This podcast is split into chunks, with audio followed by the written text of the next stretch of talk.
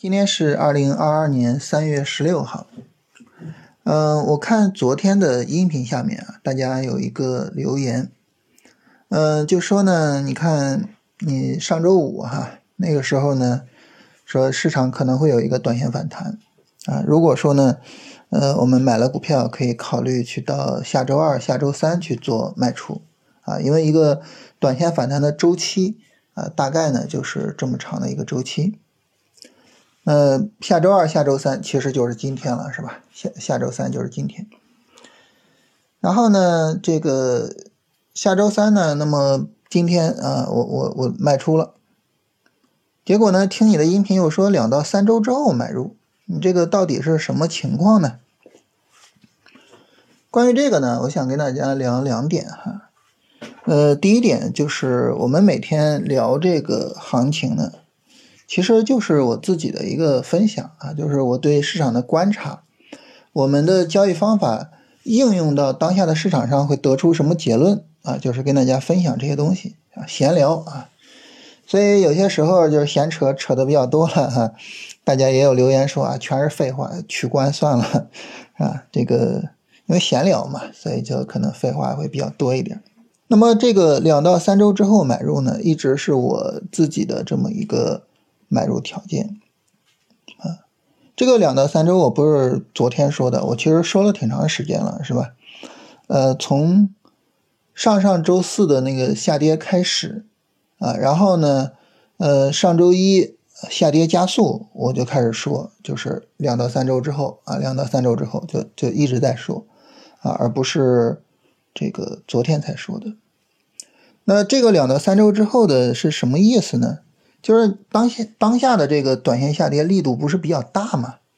这种大力度的短线下跌呢，它并不是呃优质的操作机会啊，尤其是在熊市的市场环境下啊。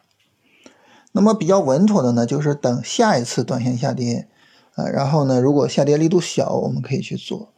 那么下一次短线下跌呢，这之间呢就要经历一个呃短线上涨。然后呢，再经历一个短线下跌，一个短线上涨，一个短线下跌，在日线上呢，基本上就会持续两到三周的时间，啊，所以呢，我一直说两到三周之后啊，就是这个意思，啊，当然这个行情节奏如果说比较快的话，哈，它说不定不需要那么长的时间，啊，你比如说这个明天大阳再一涨，是吧？然后呢，就开始调。那么，他如果说这个三十分钟下跌一个调整，那三五天完成也很正常，啊，就如果说行情比较快的话，可能用不了两三周，啊，但是呢，就是整体上等下一次短线下跌，这个是明确的啊，而且是一直在说的。大家可能会说，那你那你一直说两到三周是吧？你自己做两到三周，那为什么上周五还说可以买入呢？是因为我我就跟大家说闲聊嘛，是吧？然后就是说，如果大家风偏比较高啊，就是你的风险偏好比较高，你愿意去冒这种比较大的风险，但是呢，我要去博取利润。如果是这样，那这个时候呢，那你当然还可以去跟踪这一次短线下跌的结束，对不对？还是可以跟踪的。那怎么去判断这个短线下跌结束呢？就每天跟大家聊聊啊，就是闲聊嘛，就随便聊聊。那上周五的时候呢，大盘是有一个三十分钟的底部结构，所以去做买入肯定是没有问题的呀，是吧？你封偏高，你针对这次短线下跌去做买入，上周五有一个三十分钟的底部结构，这个没有任何问题啊，没有任何问题。那买了之后呢，那我去拿一个短线上涨，但是短线上涨没有展开呀，那没有展开，那没有办法呀，是吧？那该出就得出啊。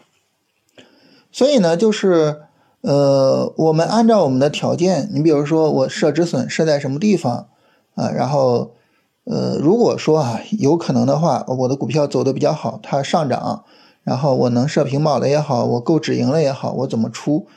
那么这是应该有我们自己一整套的条件的，我们在具体操作上就应该按照这些条件去处理，啊，那么按照这个条件处理呢，呃。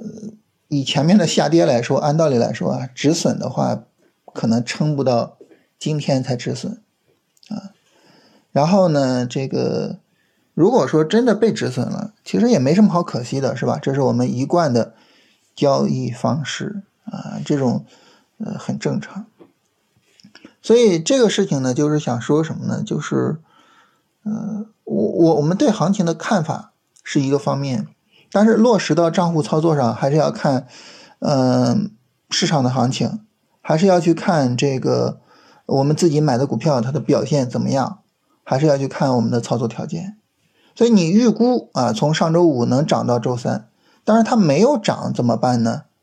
那我就非得拿到周三吗？那不可能，是吧？那不可能的事情啊。所以就是这个呢，是要跟大家说一下啊，这是第一个啊，跟大家聊的。第二个想跟大家聊的呢，就是呃，如果说我们真的是风偏比较高啊，就是风险偏好比较高，你非得在这样的行情中也要去做操作。我觉得很重要的一点就是，呃，一定要注重操作的效率。注重操作的效率呢，就是一定要去选那种最好的板块、最好的股票去做，然后有了利润之后，及时的去做止盈。这个呢，也是我们之前聊熊市的生存之道，就是详细跟大家聊过的。所以呢，就是在市场下跌的时候，就要么你不要去熬那个下跌。呃，你该出场就出场，无论是盈利也好，还是止损也好，要么呢你熬，就就熬到头啊，也就是就是如果说你要以价值投资的思路去熬，你就熬到最后。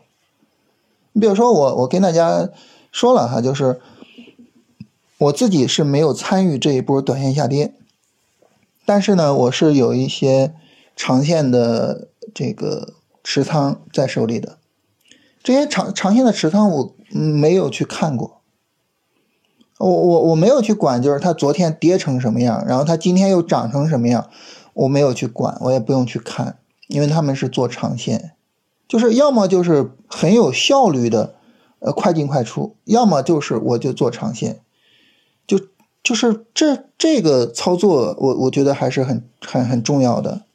呃，我前面也有音频跟大家聊这个，就是呃。我们怎么样能够避免在熊市中被猎杀？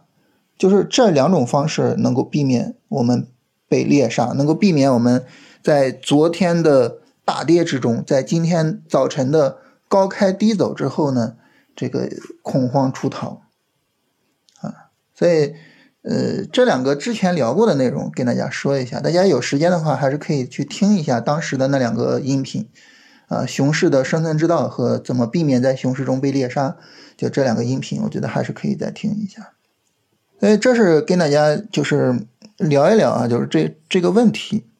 之所以这么详细的去聊这个问题呢，主要还是避免就是我们每天跟大家聊的内容被大家误用。就是呃，首先一个呢，就是我们并不是操作建议；再一个呢，我们对后市的一些判断，它未必能走出来，我们要根据行情来看。它走出来当然好，是吧？这个它走没有走出来呢，那么我们该怎么处理？要怎么去处理？啊，这个你无论说下周三还是两三周之后，就这种时间上的东西，都是一个预估。这种预估它未必是准确的，只是给我们一个心理准备而已。啊，所以就是这方面还是请大家注意一下。今天呢，其实就是 重点的，就是想跟大家呃聊这个事情。啊，就基本就是聊完了。然后行情方面呢，今天大涨，当然大家都很开心了哈。因为我自己没有去参与这一波短线，所以这个大涨跟我 其实没有什么太大关系。然后就是一些长线的持仓，然后今天亏损稍微的缩小了一点点而已。然后后面的话，我自己的操作就是我还是想耐心的去等那个下一次短线下跌，我觉得那个相对来说会更加的稳妥一点。呃，另外一点呢，就是如果说大家这个之前没有买，后面要买的话，我想提醒一下，就是一定要去注意追高的风险。为什么呢？因为在熊市的时候，这个大阳线啊，不用太乐观啊，不用太就觉得啊，这个市场是不是就见底了？是不是牛市就开始了呀？那不用这样，因为在熊在熊市走这种大阳线，其实还是挺常见的。其实你就想吧，它底部如果没有这种大阳，它熊市它能反弹起来吗？能涨起来吗？对不对？关于这个呢，大家可以去过一下，就是一八年呀、一五年呀、零八年呀，就可以去过一下这些行情。你像一八年呢，可能就是大阳线没有那么大的啊，百分之二点几就就不错了。你像一五年的时候呢，百分之四、百分之五的底部大阳线其实很常见。然后如果大家过一下零八年，你会发现很吓人，就是零八年都曾经有过大盘涨停的时候。啊，零八年九幺八是吧？大盘涨停，啊，但是你有什么用呢？后面还是跌下来了，是吧？嗯，还是等到最后就是波段级别的底部结构构造了之后，整个熊市才逆转的，啊，所以现在谈 这个熊市结束实在是太早了，甚至就是这个波段下跌有没有结束都不知道，啊，所以就是。不要太乐观，尤其是不要追高，在熊市里面追高会非常的恐怖啊！尤其是没有止损习惯的情况下，一追高了，然后就可能被套在一个半山腰的一个很重要的一个反弹高点上，这个还是很难受的。所以，如果说大家就是后面要做的话，这一点还是应该注意一下。好，那我们今天就聊这些哈。其实今天 跟大家聊的主题就是。其实每天跟大家聊的这些都是闲聊